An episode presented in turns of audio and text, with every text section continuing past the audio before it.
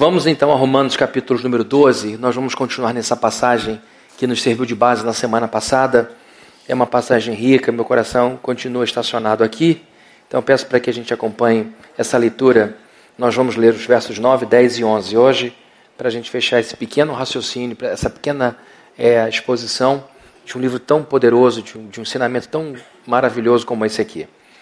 Romanos capítulo 12, verso 9, diz assim: O amor seja sem hipocrisia, detestai o mal, apegando-vos ao bem.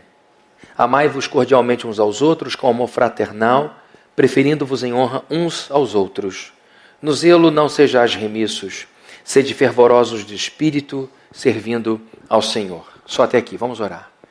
Querido Deus, nós te agradecemos por essa oportunidade que temos outra vez de abrir a tua palavra. Obrigado pela liberdade que o Brasil tem, que nos permite cultuar seu nome. Isso não é uma coisa que todo mundo tem, não é todo crente que conta com essa liberdade. Louvamos o teu nome por não sermos perseguidos pelo Estado, por não vivermos aqui um terrorismo religioso. Obrigado, Deus, pela paz que nós temos aqui. Te pedimos que o Senhor nos mantenha assim nesse país tão polarizado ultimamente e que o Senhor abençoe não só a plena, mas todas as igrejas dessa cidade que nesse momento estão ensinando a Sua palavra, pregando a Sua palavra, e que esse ambiente aqui seja cercado por Teus anjos, que o Espírito Santo encha o nosso coração, que o Senhor tome a conta a vida de quem prega, a vida de quem ouve, cuida dos nossos filhinhos aqui embaixo, e que tudo aqui, Senhor, glorifique o Teu nome, que tudo aqui te agrade, a começar pelo nosso coração. Em nome de Jesus. Amém. Amém. Queridos, é, na semana passada nós falamos um pouco sobre essa passagem, em que Paulo dá, no final do livro de Romanos, algumas instruções muito práticas. Os primeiros capítulos, os 11 primeiros capítulos de Romanos, são muito densos, teoria pura, um livro que precisa de auxílio para o entendimento, um livro que exige compêndios, que, que exige um dicionário, que exige um livro de panorama do, do livro de Romanos, o um mínimo de, de reflexão sobre a teologia paulina, que é uma teologia diferente da joanina, que também é diferente da, da teologia Petrina, que a gente chama de Pedro. Então a gente tem no apóstolo Paulo uma linha de raciocínio, um livro denso, com muitas pontes com o Antigo Testamento, e nós encontramos então, no final do capítulo 12 ao 16, orientações preciosas, muito práticas, para que a vida da igreja agradasse a Deus. E Paulo vai desenhando então a igreja que agrada a Deus, a igreja que é a idealização da igreja perfeita, porque igreja perfeita nesse mundo a gente não vai ter nunca, mas ela já pode ser uma boa antecipação do que vamos viver na glória. Então, tudo que a gente faz aqui em nome do Senhor Jesus, dentro e fora da igreja, deve servir como exemplo do que será feito de maneira perfeita quando ele voltar. Então, nós encontramos aqui alguns direcionamentos. Ele diz que o amor entre os cristãos romanos, os cristãos italianos, era uma igreja italiana muito importante. Esse conteúdo, essa introdução já está no sermão da semana passada, não vou repetir aqui tudo, mas ele diz que o amor entre as pessoas daquela igreja romana deveria ser verdadeiro, sem fingimento, porque a palavra hipocrisia no grego aqui era usada para atores que, num período do, do, do, dia representavam alguém. Então ele diz que o amor entre os cristãos não deveria ser é, um amor afetado, falso, mas um amor verdadeiro, um amor real, um amor em que as pessoas ao mesmo tempo que iam vivendo se desprendendo de tudo que é ruim, elas colariam em si mesmas tudo que fosse bom. Então a ideia do apegar-vos aqui no grego é cola, que é a palavra colau no, no grego, que significa grude, deu origem ao nome cola, que nós usamos hoje para usar em, em, em papel, para a gente colar uma peça na outra. Então Paulo diz que a gente tem que se desapegar do que é errado, nesse amor de um com o outro e devemos colar a nós os bons exemplos dos outros. De que maneira a gente faz isso? Como a gente cola o que é de bom na vida do outro? Como ele diz aqui, preferindo-vos em honra uns aos outros. A ideia do grego é que você lidera essa iniciativa. Ao invés de ficar parado esperando que as pessoas te honrem, você vai ser o primeiro a sair da sua cadeira e reconhecer a pontualidade do outro, a generosidade do outro, o amor do outro, o desprendimento do outro. E não só reconhecer, você vai trazer para a sua vida vida e colar a sua vida às virtudes do outro. Isso é a vida que Paulo deseja que a gente tenha dentro da igreja, para que a gente possa viver como o Espírito Santo, que é o holofote de Jesus Cristo. Esses holofotes jogam luz sobre mim, não sobre eles mesmos. Então, o Espírito Santo faz isso, ele joga luz sobre Cristo, e assim, se a, se a, a terceira pessoa da Trindade consegue exaltar as virtudes do outro, por que, que a gente não vai viver dessa maneira? E a gente combinou que ele tentar levar isso para a vida, e a gente ia tentar levar isso para o dia a dia, não só dentro da igreja, não é uma coisa restrita aos crentes que viviam dentro da comunidade, geograficamente falando de Roma, mas para toda a vida. Você tem que viver assim, se esforçar para viver assim em todos os lugares. E aí ele continua esse texto lindo no verso 11 dizendo o seguinte: no zelo, não sejais remissos, sede fervorosos de espírito servindo ao Senhor. Aqui, mais uma vez, temos um extrato muito poderoso de um perfume muito rico. Num pequeno verso, nós temos lições profundas sobre essa vida comunitária. O que Paulo está dizendo é que nesse relacionamento a gente tem que viver de uma certa forma. Então, ele descreve a postura interior de uma pessoa chamada cristã. Ele diz então: no zelo não sejais remissos. Eu vou precisar de novo resgatar o grego aqui um pouquinho, não para ficar mostrando que a gente fica lendo o grego à toa, mas porque as palavras do grego, às vezes, elas vão para além de um significado encostando no sentimento. Então a gente lê alguns significados, algumas palavras que fazem a gente entender muito melhor a mensagem de um escritor. Então, quando ele fala, por exemplo, de zelo, que é uma coisa que a gente vê na vida de Jesus Cristo, sobretudo naquele episódio em que ele entra no templo e encontra a casa de Deus cheia de gente fazendo mercado, cheia de gente fazendo câmbio, cheia de gente bagunçando tudo. É bom lembrar que aquele templo que ele visitou e que estava bagunçado era o lugar onde Deus havia derramado uma abundante glória dele próprio. Quando Salomão dedica o templo a Deus, que ele constrói, no final da oração a Bíblia diz que a glória do Senhor encheu o lugar de tal maneira que todos é, perceberam nitidamente que Deus estava ali. Quando esse templo foi destruído, o templo foi reconstruído mais à frente com uma iniciativa de Zorobabel, e na reinauguração do templo, a Bíblia diz que a glória do segundo templo foi ainda maior. Então era um lugar, um ponto deste planeta onde Deus havia colocado seu pé. Era um lugar sagrado. E quando Jesus encontra aquele local profanado, aquele lugar todo bagunçado, ele fica tomado de zelo. Ele fica tomado de um sentimento poderoso. A palavra zelo, aqui que Paulo usa, que diz no zelo, na postura, no jeito de encarar as coisas, seja então, como ele diz, Spolde, no grego, significa fazer coisas com toda diligência, fazer alguma coisa com muito empenho, interessar-se com muita seriedade por alguém ou por alguma coisa. A ênfase de Spolde aqui está na intensidade. Não é apenas fazer alguma coisa com diligência, mas com toda diligência. Não é apenas se interessar por alguém ou por alguma coisa, é, mas é sim demonstrar muito interesse e muita seriedade com aquilo. Então é uma palavra pesada, é uma palavra intensa que diz que os cristãos precisam ter este espírito de empenho na diligência e de muito interesse em fazer as coisas com seriedade. Então ele diz, mas não é uma seriedade é, é, pesada, grave, que tira o humor. Não é disso que Paulo está falando. Está falando de uma postura em que a gente se apresenta à vida, como eu vou falar um pouquinho mais à frente, como a gente importa as coisas para o coração de uma maneira diligente, mas com muita diligência e com muita seriedade. Ele diz então: no zelo não sejam remissos. Nessa postura não apostem pouco. A palavra remisso aqui é okneros. Okneros significa lento, indolente, algo que se arrasta. Okneros nos faz pensar numa pessoa que de tão lenta é, não consegue levantar um pé após o outro. Ela vai deixando um rastro por onde passa. Você acorda de manhã e sabe que a pessoa acordou porque ouve o chique-chique. A, a vida da pessoa é tão pesada, a pessoa é tão pesada, é tão lenta, que seus passos são arrastados. Então, é isso que remisso aqui significa. A ideia que se tem é de uma pessoa que se arrasta, de alguém preguiçoso, com má vontade. Alguém que demora para fazer as coisas. Então ele diz: na postura, não sejam assim arrastados. no que diz respeito ao interesse pela vida, ao espolder, àquilo que de fato toma conta do coração, que vocês sejam totalmente diligentes, que sejam muito sérios, que se interessem muito pelas coisas, deixando de lado essa postura lenta, preguiçosa e dolente. Antes, sejam o contrário, ele continua, sejam fervorosos de espírito. A palavra fervoroso no grego aqui é zel. Zel significa ferver, ferver de amor, ferver de ciúme, ferver de raiva.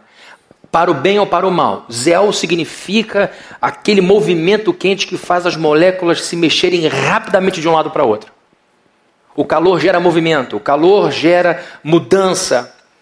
Então, Paulo está dizendo para uma igreja que estava vivendo o cristianismo e sendo perseguida, a carta de Romanos é escrita para uma igreja que estava sendo maltratada Olha para uma igreja que tinha tendência à tristeza, com toda razão, para se aquietar e perder o interesse pela vida, diz: não, vocês devem se amar verdadeiramente, deve, devem deixar de lado tudo o que é ruim, vocês precisam colar em vocês o que há de bom no outro, vocês precisam dar preferência de honra à honra do outro, vocês não têm que ficar se louvando, se exaltando, mas devem exaltar os outros, e vocês têm que ter uma postura de diligência na vida, de responsabilidade, vocês têm que ser sérios com a vida. Não sejam lentos, indolentes, não sejam preguiçosos na vida, não sejam retardatários da vida que ficam para trás voluntariamente. Eu não estou falando aqui de uma pessoa que anda devagar porque teve as duas pernas quebradas, emocionalmente falando. Eu não estou falando de uma pessoa que acaba de passar por um luto, não estou me referindo a alguém que está enfrentando uma enfermidade terrível e nem estou me referindo a alguém que está tendo que se levantar de uma falência, mas de alguém que parou de alguém que é voluntariamente lenta. Ele diz: não, ao contrário, sejam fervorosos, tenham uma alma quente, tenham uma alma fervida. Jesus não tinha sangue de barata. Quando ele encontra Lázaro morto, mesmo sabendo que Lázaro ressuscitaria, ele vê Maria chorando, vê Marta em, em tristeza profunda. A Bíblia diz que ele se comoveu no espírito. No grego, sabe o que significa esse, essa comoção interior? Bufar como um cavalo. Quem já viu um cavalo bufando sabe que não é bom ficar por perto. Jesus Cristo estava bufando de raiva porque ele viu o que a morte, fruto do pecado, causa no ser humano. A tristeza que tinha causado no coração de gente que ele amava, como Marta e Maria. Jesus então reagia. Jesus era uma pessoa interessada, ele tinha esse espírito fervoroso. E Paulo está dizendo para esses italianos, nem precisava dizer porque já é italiano, já tem esse sangue quente. Mas ele está dizendo que uma igreja que estava sofrendo deveria ser esta igreja com essa postura com essa fervura na alma. Em outras palavras, uma outra maneira de ler esse verso é: sejam pessoas ativas, interessadas, envolvidas com quem está ao lado de vocês, interessadas seriamente no bem-estar das pessoas e no cuidado de tudo que está sob sua responsabilidade. Paulo está ativando o espírito desses italianos. Paulo está pondo fogo na alma dessa gente é uma palavra de exortação. Os crentes às vezes erram. Exortação, colocando exortação no lugar de admoestação. Tem gente que diz: olha, hoje a palavra foi dura, foi uma palavra de exortação. Exortação é uma palavra de incentivo. Exortação é uma palavra de ânimo, é uma palavra de conforto. A admoestação é uma censura. A admoestação é uma reprimenda. Então aqui Paulo está dando uma palavra de exortação. Barnabé foi chamado de filho da exortação, porque ele era um homem bom, ele era um homem consolador, ele era o grande apoiador, o grande inflador de sonhos. Ele fez Paulo ser Paulo, ele levou Paulo para frente, ele cuidou de Marcos quando Paulo não queria mais saber. E então ele, ele era esse sujeito que botava as pessoas para cima, como o Espírito Santo faz com Jesus Cristo, Barnabé fazia com os outros. E agora, queridos, Vemos Paulo exortando a igreja, animando a igreja, para que ela seja repleta de pessoas assim, ativas, proativas, pessoas que recebem a vida e cuidam dela com zelo. Por que eu estou falando isso? Por causa de um sentimento que vem invadindo o nosso mundo com uma velocidade muito grande e atingindo as pessoas cada vez mais cedo. É o tédio. O tédio é um sentimento é, que vem tomando um grande espaço, dividindo o metro quadrado com ansiedade. Hoje em dia nós vemos pessoas acostumadas a uma hiperestimulação do cérebro. Crianças são hiperestimuladas hoje com muitos equipamentos eletrônicos. Nós, adultos, somos superestimulados o tempo inteiro por propagandas, por redes sociais. Nosso cérebro está fervendo. E quando isso dá uma paradinha de leve, entramos em tédio porque estamos viciados em velocidade. O que, que é o tédio? O tédio é a sensação de enfado produzida por algo lento, prolixo ou prolongado demais. Ou seja, o tédio tem a ver com o uso do tempo. Uma pessoa entediada é uma pessoa que percebe o tempo passar devagar. A pessoa está falando demais e não termina. Ah, essa aula não acaba nunca. Esse assunto não termina. Essa história é a mesmice de sempre. Então vem o enfado, vem o aborrece. O enfado não é, não é neutro. O sentimento de enfado é um, é, é um, um sentimento de irritação com algo que não muda. Então, queridos, como temos vivido nos dias de hoje essa experiência, eu resolvi falar um pouco sobre isso, porque Paulo está falando que devemos ser essas pessoas de espírito fervoroso, que servem a Deus dessa forma e que não se entregam a uma postura indolente, uma, uma atitude lânguida, lenta, letárgica. Quando a gente tem uma agenda muito cheia, a gente não vê o tempo passar. Você tem dias corridos, chega às 11 horas achando que ainda são 9 e meia da manhã. Você, Meu Deus, já são 11 horas da manhã e eu não fiz isso aqui. Aí você vai, cruza o dia, chega às 5 da tarde achando que são 2 e 15 E aí você diz, meu Deus, como a hora passou eu não vi. Vai deitar exausto e nem vê o tempo passar. Chego na sexta-feira, meu Deus, já é sexta-feira. Alguém já passou por isso? Lógico. A gente fala toda hora. Já é sexta-feira e eu não fiz isso. Gente, eu não quero, eu não quero ser clichêzão aqui, mas novembro chegou. Não é impressionante? Já, já estamos vendo as lojas decorando tudo para o Natal. Hoje a gente já estava falando de PowerPoint aqui, com, com, com temas natalinos, muito rápido. Por quê? Porque a nossa agenda está repleta de atividades e a gente não vê o tic-tac passando. O tic-tac é tic-tac, tic-tac, tic-tac. Não é mais o tic-tac normal. O dia passa rapidamente. Agora, se por um lado a agenda cheia faz o tempo passar rápido, a agenda vazia faz o tempo passar muito devagar. Quando a gente sai de férias, não, não tem aquele período assim, 15 dias em tal lugar, você tem que fazer mil coisas em 15 dias. Então você sai das férias exausto, você sai cansado, irritado, porque no final das contas não aguenta mais subir e descer de avião, botar a mala de um canto para outro, passar no museu, fazer assim, ó, hum, vamos pro próximo, vai, vai, vai, não vê nada. Mas aquele, quando você sai de férias para um lugar tranquilo, uma cidade pequena, que tem seu próprio ritmo, em que as pessoas perguntam como você está, param e ficam ali conversando realmente, porque é, é o ritmo da cidade.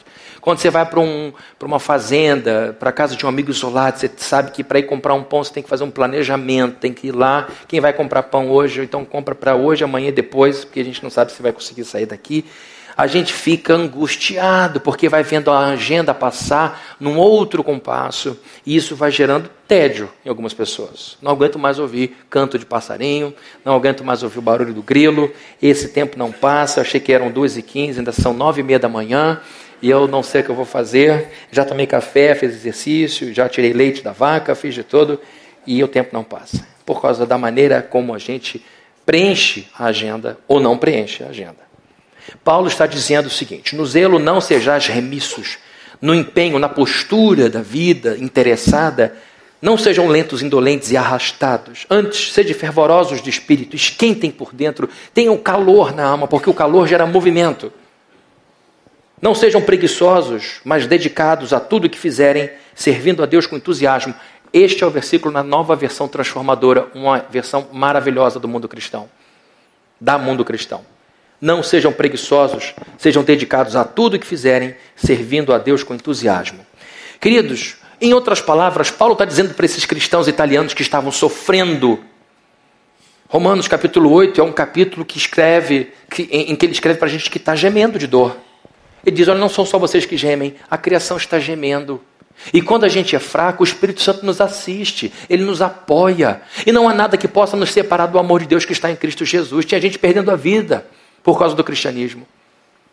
E agora ele olha para esse povo semi-abatido, esse povo, esse povo guerreiro, corajoso, porque eles estão sendo cristãos na capital do poder, no centro do poder.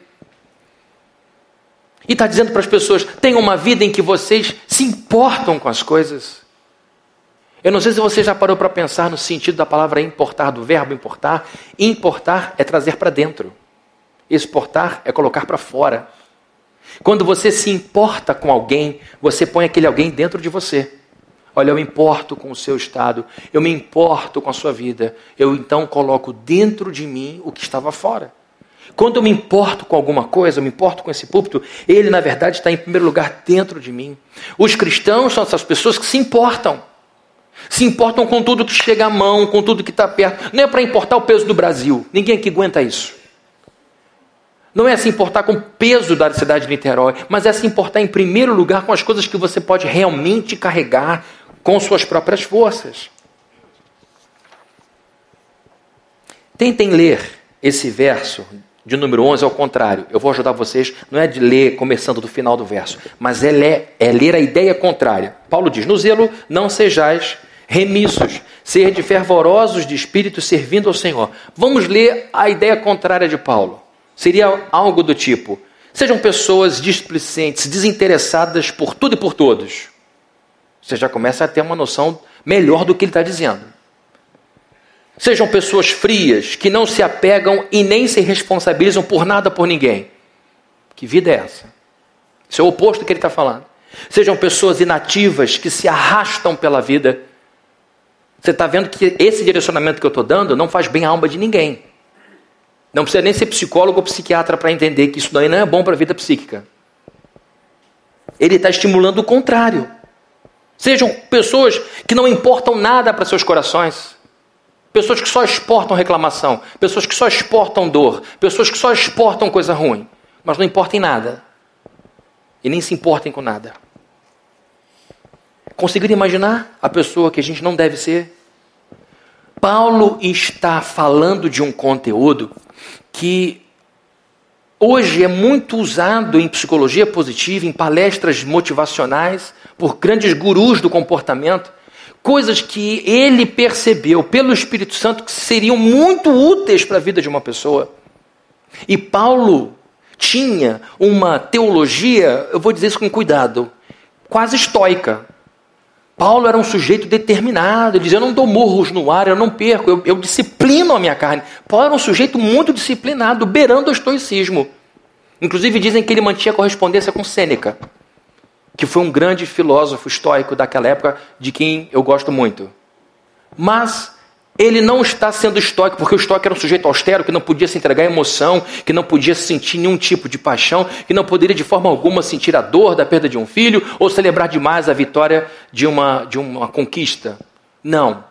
Ele não está pregando a apatia, a indiferença que os estoicos pregavam. Ele está dizendo: sejam interessados pela vida, importem-se com a vida, agarrem-se à vida. E aí, para a gente entender melhor o que ele está dizendo, vamos imaginar a figura desta pessoa que se arrasta. Imagine alguém andando quase que como uma geleia na vida, se dobrando, indo sobre os seus passos. Imagine alguém que deixa a louça suja, empilhada por dois, três dias na cozinha. Ela chega na pia e diz: Onde eu fiz essa colher? Empurra e joga no cantinho. Três, quatro dias. Ela foi botar a colher, viu que tinha uma coisa se mexendo, ela botou um copo em cima de novo e saiu. Imagine alguém que acorde às onze e meia da manhã, fica com pijama o dia inteiro, nem mexe na cama, sai, vai voltar, volta. Onze da noite já está tudo pronto para dormir de novo, ela já vai e engaveda de novo na cama.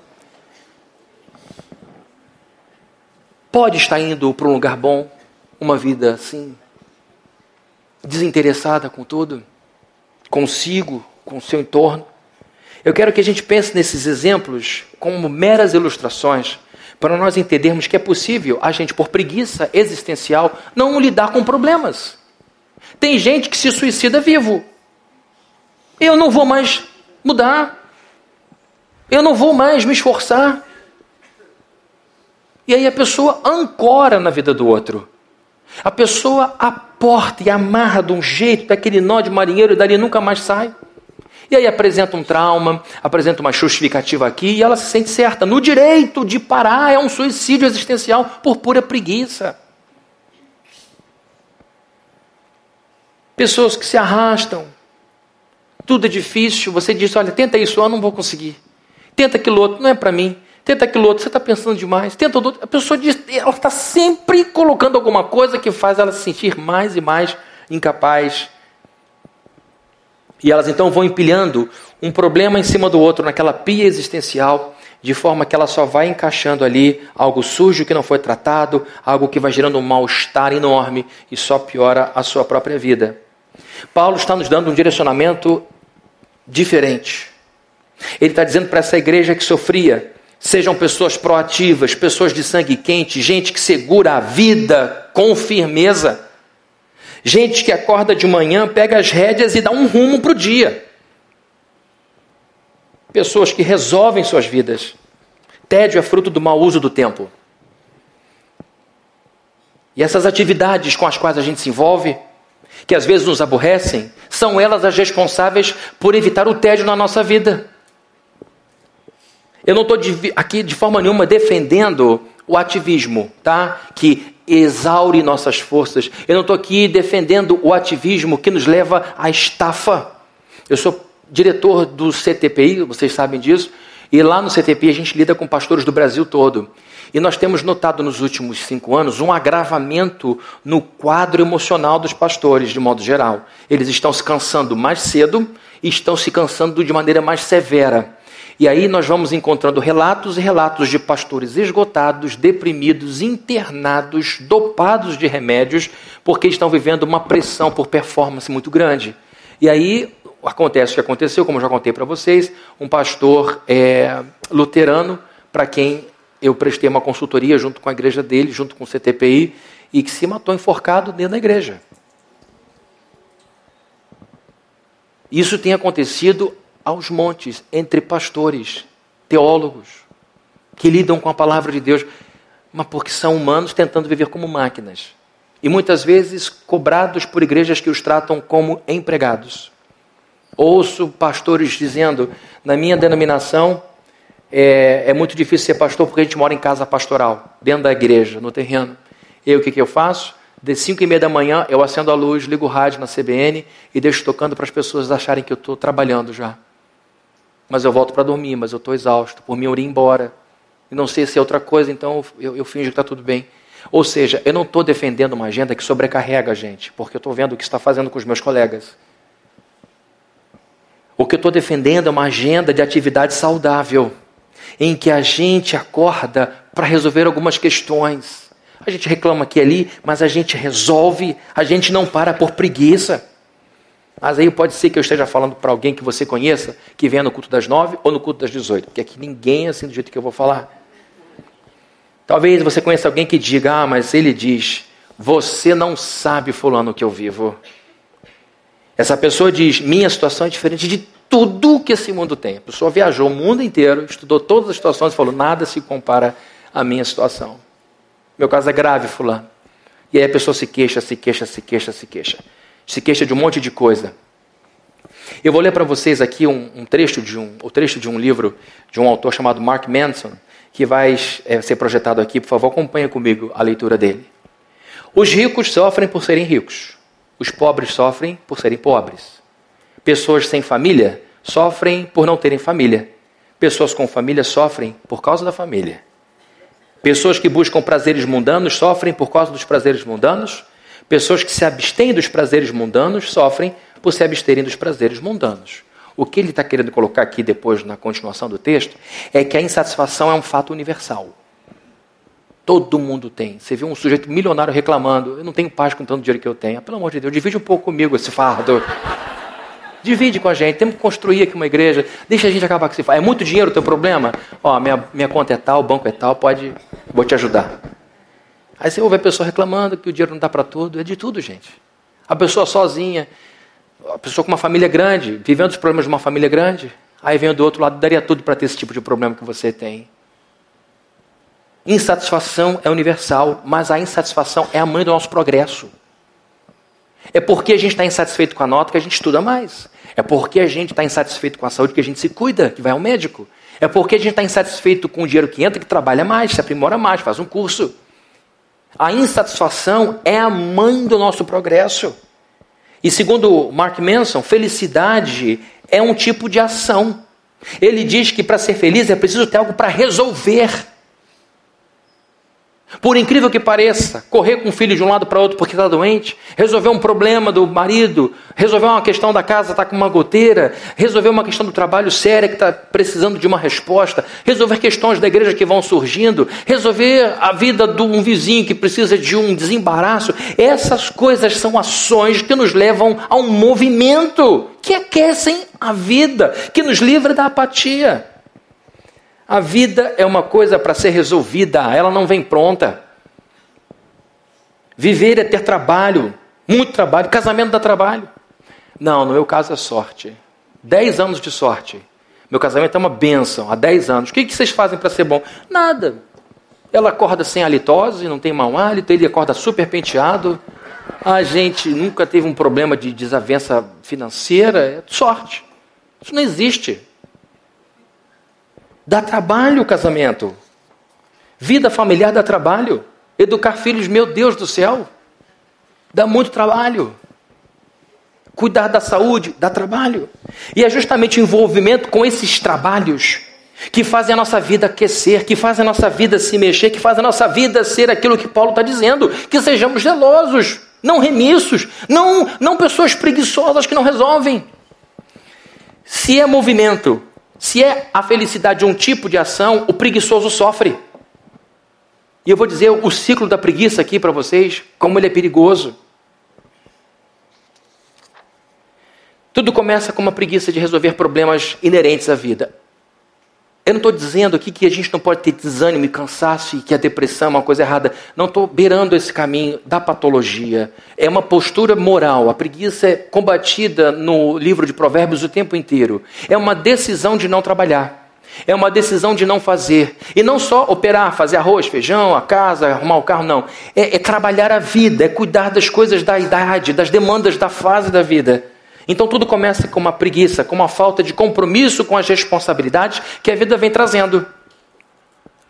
E aí isso leva essa falta de compromisso com a atividade de dar conta dos recados, essa, mania de botar tudo empilhado, um dia eu resolvo, um dia eu resolvo, um dia eu resolvo. Aí você vai vendo que a coisa está tão grande que você nem quer mais olhar para lá.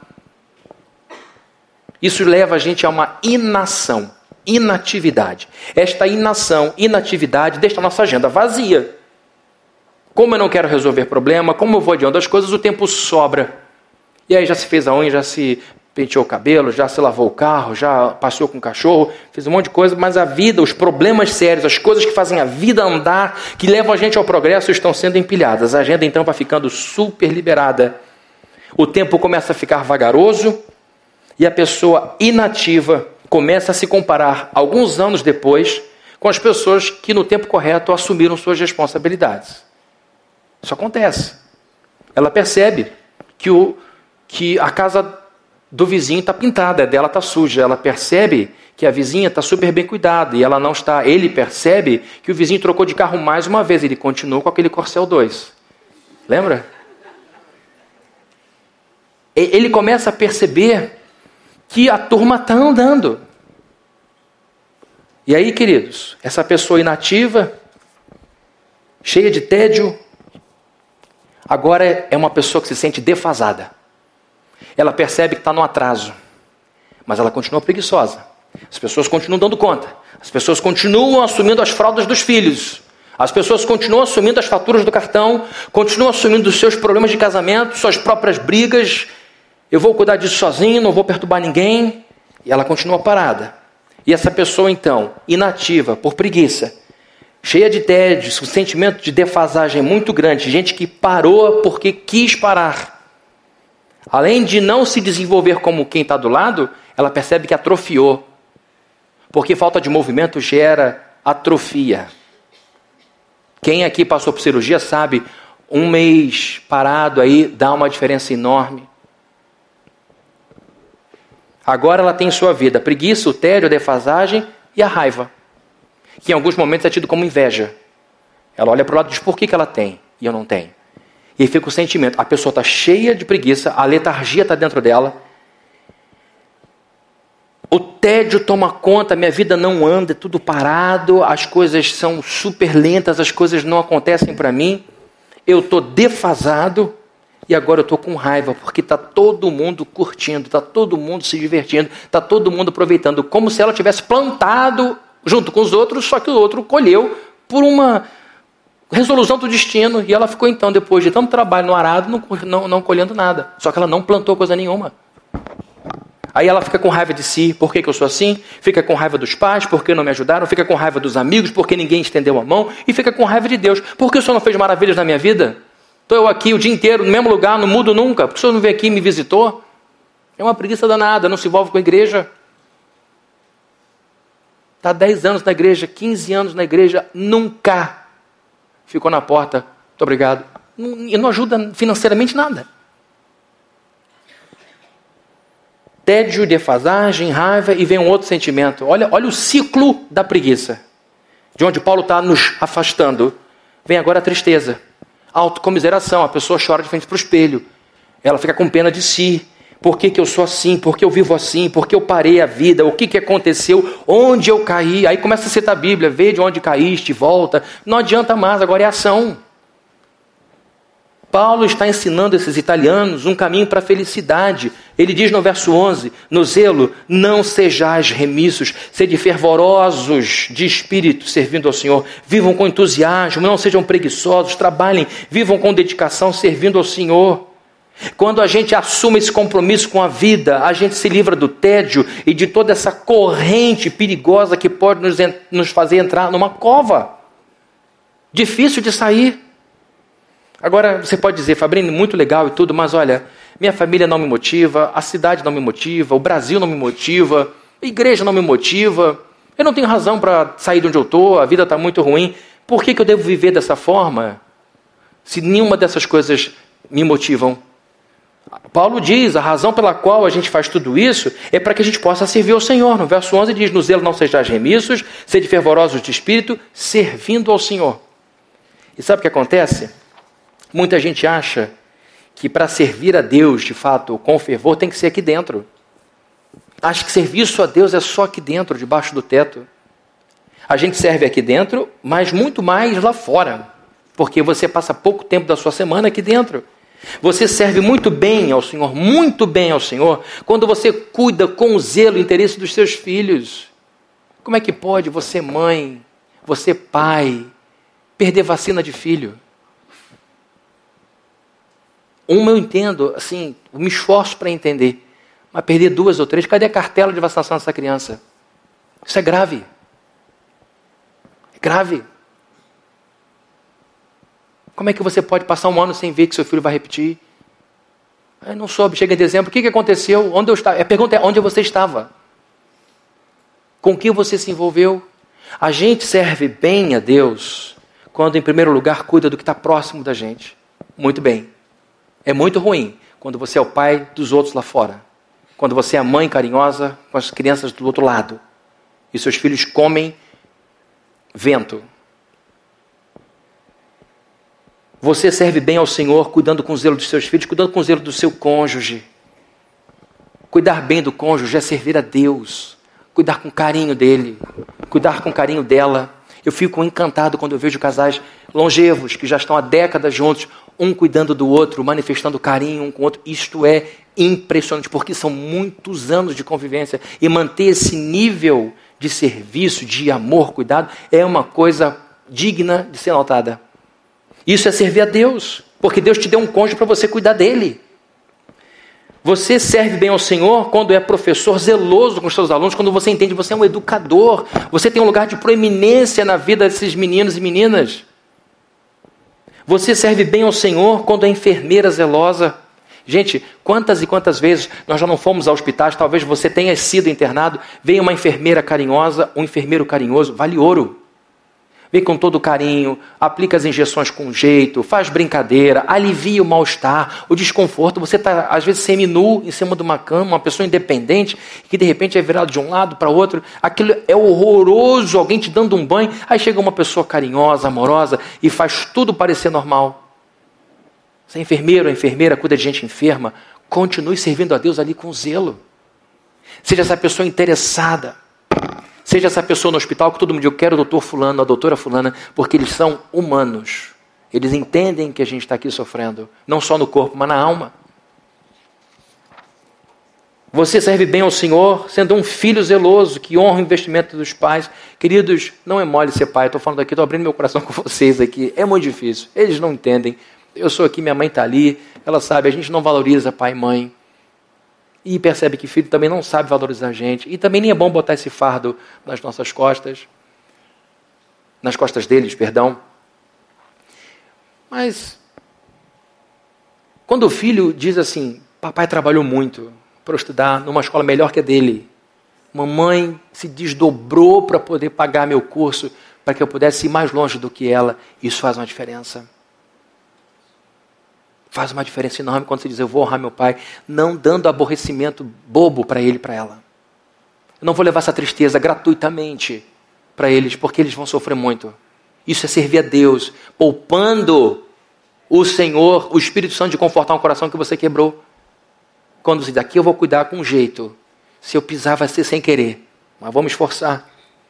Você serve bem ao Senhor quando é um empregado zeloso, que honra teu salário, que trabalha com vigor, com empenho, com proatividade. Não está ruim? Se prepara para outro, mas não sabota a empresa. Ah, não gosto daqui, o ambiente é horroroso. Tudo bem, mas é aí que você está. É dali que sai o teu sustento. Está ruim? Não sabota. Continue sendo uma bênção. Continue se movimentando. Concluindo, queridos, a vida que Deus deu a gente é muito valiosa para a gente tratá-la de qualquer maneira. Não jogue cinco anos da sua vida na preguiça. Não faça isso. A vida que você tem custou tanto que Jesus morreu por ela. É esse o preço da sua vida. Quanto custa minha vida, meu pai? Para de fazer conta de matemática e faça uma outra conta. Foi necessário Jesus morrer por você. Esse é o valor da sua vida. Por isso é que você não pode tratá-la como se fosse terra. Por isso que você não pode tratá-la como se fosse coisa barata. Porque alguém mais importante que você morreu no seu lugar. Ela é muito valiosa para você não fazer o curso.